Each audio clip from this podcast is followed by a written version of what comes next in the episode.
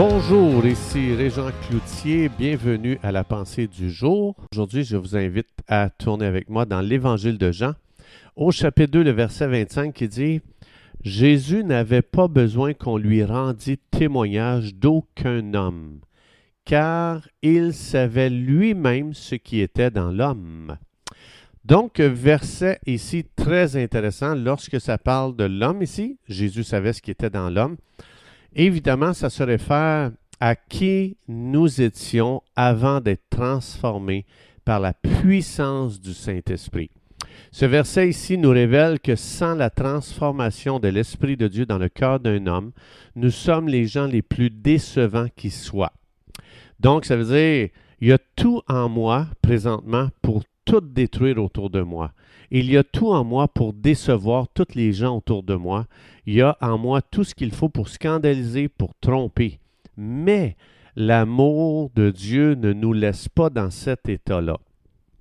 L'Esprit de Dieu poursuit chaque personne pour nous changer à l'image de Jésus. Il ne veut pas nous changer en bon gars par nos propres efforts ou par un programme religieux en entrant dans des œuvres pour chercher à améliorer le vieil Adam, la vieille nature pécheresse en nous. Parce que si on, entreprend de se changer nous-mêmes, nous allons produire des pharisiens. Ce n'est pas ce que l'Esprit de Dieu fait. L'Esprit de Dieu nous change à l'image de Jésus. Lui, ce qu'il nous, nous demande, c'est de, de rentrer dans une intimité avec Dieu. Cette intimité va nous transformer. Ce n'est pas nos efforts qui nous transforment. Des fois, j'entends des croyants qui disent, faut que je travaille sur ça dans ma vie, faut que je travaille sur ça dans ma vie, faut que je travaille sur ça dans ma vie. Mais la Bible ne dit pas ça. La Bible dit d'avoir une relation personnelle avec Jésus-Christ, d'avoir cette intimité, et cette intimité va nous transformer sans même qu'on s'en aperçoive. Donc, au lieu de suer, on se repose dans notre relation avec Dieu.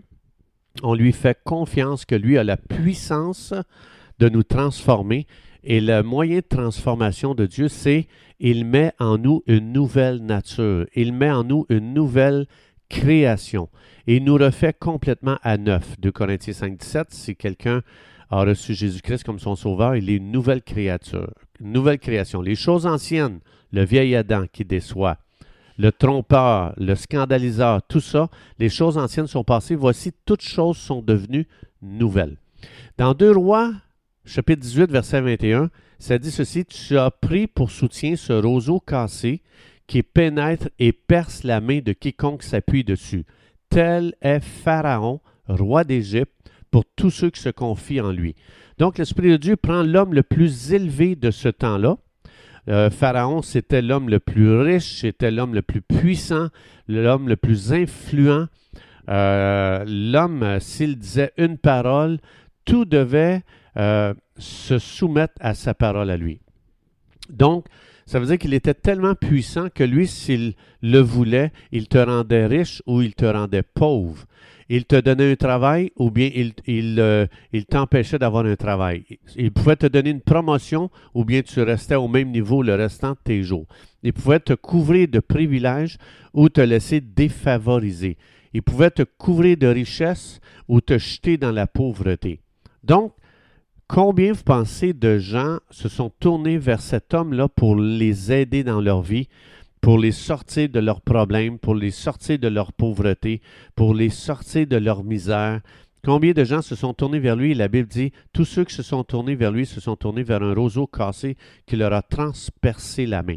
Dieu nous montre que Aujourd'hui, on peut tellement nous aussi se tourner vers le gouvernement. Le gouvernement va pourvoir à mes besoins, le gouvernement va faire ci, le gouvernement va changer mon, pays, le gouvernement va améliorer les finances, le gouvernement va améliorer le système de santé, le gouvernement va améliorer, le gouvernement va faire tout pour nous.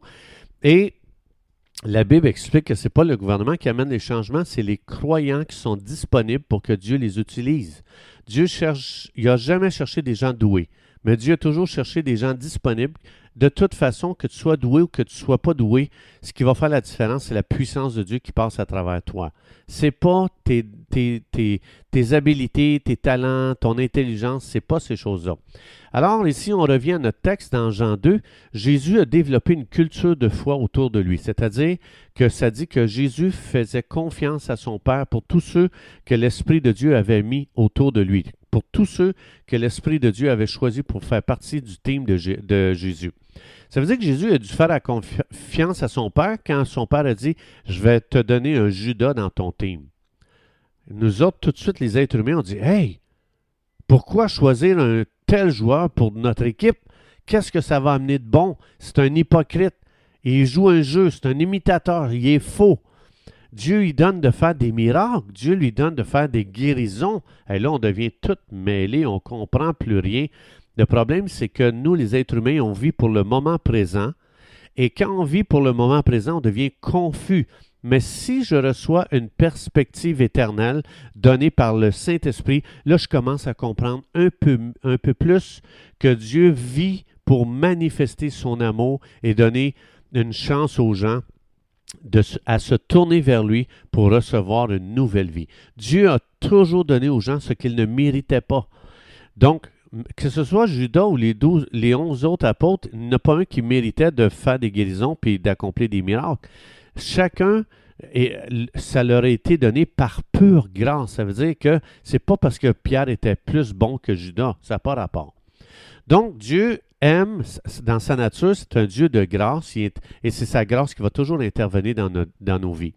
Donc, des gens en formation, ici, Jésus devait faire confiance à son Père pour. Dieu lui a donné des gens en formation pour changer le monde, mais Jésus devait faire confiance à son Père pour les gens qu'il lui donnait.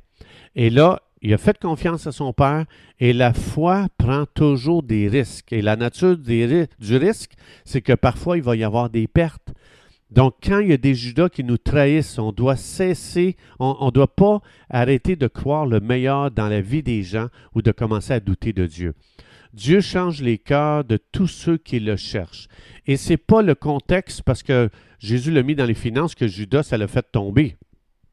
Ce n'est pas le contexte qui a produit Judas, c'est la situation qui a fait sortir ce qui était déjà dans son cœur. Et c'est la même chose pour vous et moi. Ce n'est pas la situation qui me rend monstrueux c'est que le monstre était déjà dans mon cœur, ça a pris juste une situation pour le faire sortir.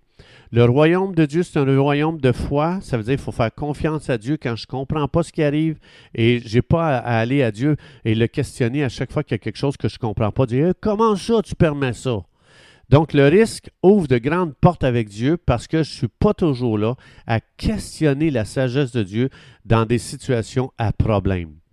Les Cadillacs sont des belles voitures, mais elles sont faites pour des belles routes. Les quatre roues, les, les, euh, tout-terrains, euh, eux autres sont faits pour des chemins chaotiques. Chaque personne choisit le genre de vie qu'il veut vivre. Si je veux une petite vie religieuse tranquille, je vais me promener en Cadillac dans la vie chrétienne, ben je vais tout faire pour qu'il arrive jamais rien dans l'Église. Mais si je veux de l'aventure avec Dieu, si je veux aller dans le tout-terrain, euh, ben euh, c'est le seul véhicule qui va nous permettre d'aller là où que Dieu veut nous amener parce que Dieu a choisi des gens défectueux, des gens qui vont passer à travers tout un processus de transformation. Et dans ce processus, euh, on va tellement être déçu qu'il va falloir toujours se tourner vers Dieu et dire Dieu, je te fais confiance.